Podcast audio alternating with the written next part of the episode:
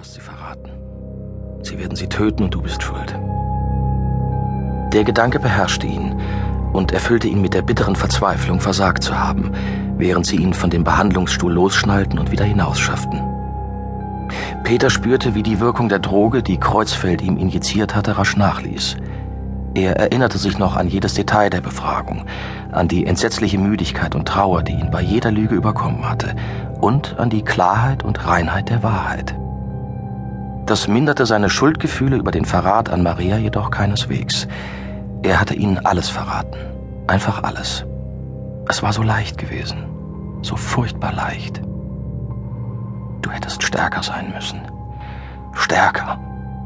Zu spät. Peter war sicher, dass Marias Mörder bereits unterwegs nach Montpellier war. In diesen Gedanken von Schuld mischte sich ein weiterer Gedanke, wie ein Antidot gegen ein tödliches Gift. Wenn du wirklich verrückt bist? Wenn Maria und das Amulett doch nur Ausgeburten deiner Paranoia sind? Dann wäre alles gut. Akzeptiere, dass du verrückt bist und alles ist gut. Ganz einfach. Aber so einfach war es eben doch nicht.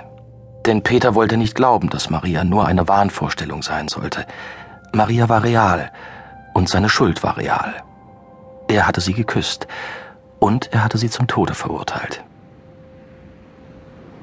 Peter registrierte nur am Rande, dass die beiden Pfleger ihn nicht zurück ins Obergeschoss brachten, wo die Krankenzelle lag, sondern in ein Kellergewölbe unter der Wasserlinie. Peter hörte die Brandung jetzt ganz nah. Es roch nach Salz, Algen und Kloake. Das schärfte Peters Sinne wieder so weit, dass er eine schmutzige Steintreppe erkannte, die sie ihn hinunterschleiften.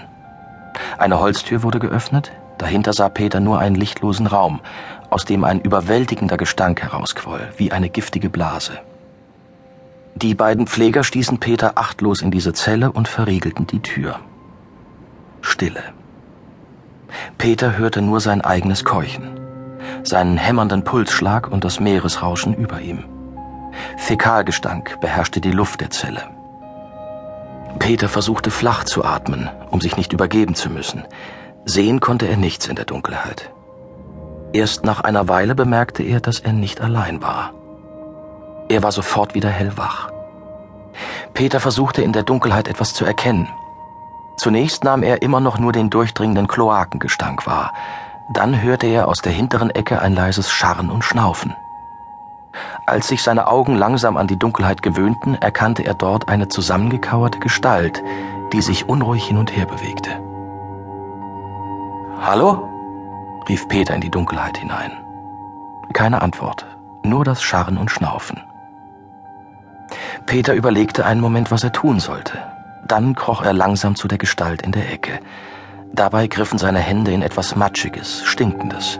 Augenblicklich überwältigte ihn der Ekel. Peter widerstand dem Brechreiz jedoch, fluchte leise und wischte sich die Hände an dem Krankenkittel ab.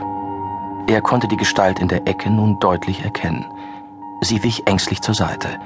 Dabei flüsterte sie leise. Hey, hallo, mein Name ist Peter Adam. Wer sind Sie? Du weißt es doch längst. Die Gestalt robbte langsam zur Seite weg.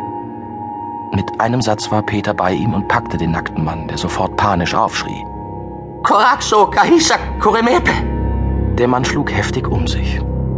Peter wehrte die Schläge ab, versuchte den Mann zu packen. Es gelang ihm schließlich, ihn zu Boden zu ringen und ihm einen Arm hinter den Rücken zu verdrehen. Coraxo, Belanusa! Wimmerte der Mann, der nun bäuchlings unter ihm lag und in Panik unverständliches Zeug brabbelte. Bitte nicht wieder. Kaisa Uireko. Hüt dich, schöns Blümelein. Ope Copeanu. Gnade, Engel der Nacht. Azudisa Siatirisa. Die schwarze Milch. Ozala Beroxa Foboanu. Amen. Halt's Maul, Kelly! schrie Peter den nackten, dürren Mann unter sich an und drehte ihn brutal auf den Rücken, so dass er ihm ins Gesicht sehen konnte. Kein Zweifel. Trotz der Dunkelheit, trotz des kot- und blutverschmierten Gesichts erkannte Peter den Engländer wieder. Den Mann, der Ellen getötet hatte. Bitte nicht wieder in die Halle, Mikama, stammelte Kelly zitternd vor Angst. Ilisononu Kaisa! Jeden Tag, seit Ellen gestorben war, hatte sich Peter ausgemalt, wie es sein würde, Kelly eines Tages zu töten. Auf welche Weise er es tun würde. Er hatte sich die Worte zurechtgelegt, die er Kelly auf dem Weg zur Hölle noch mit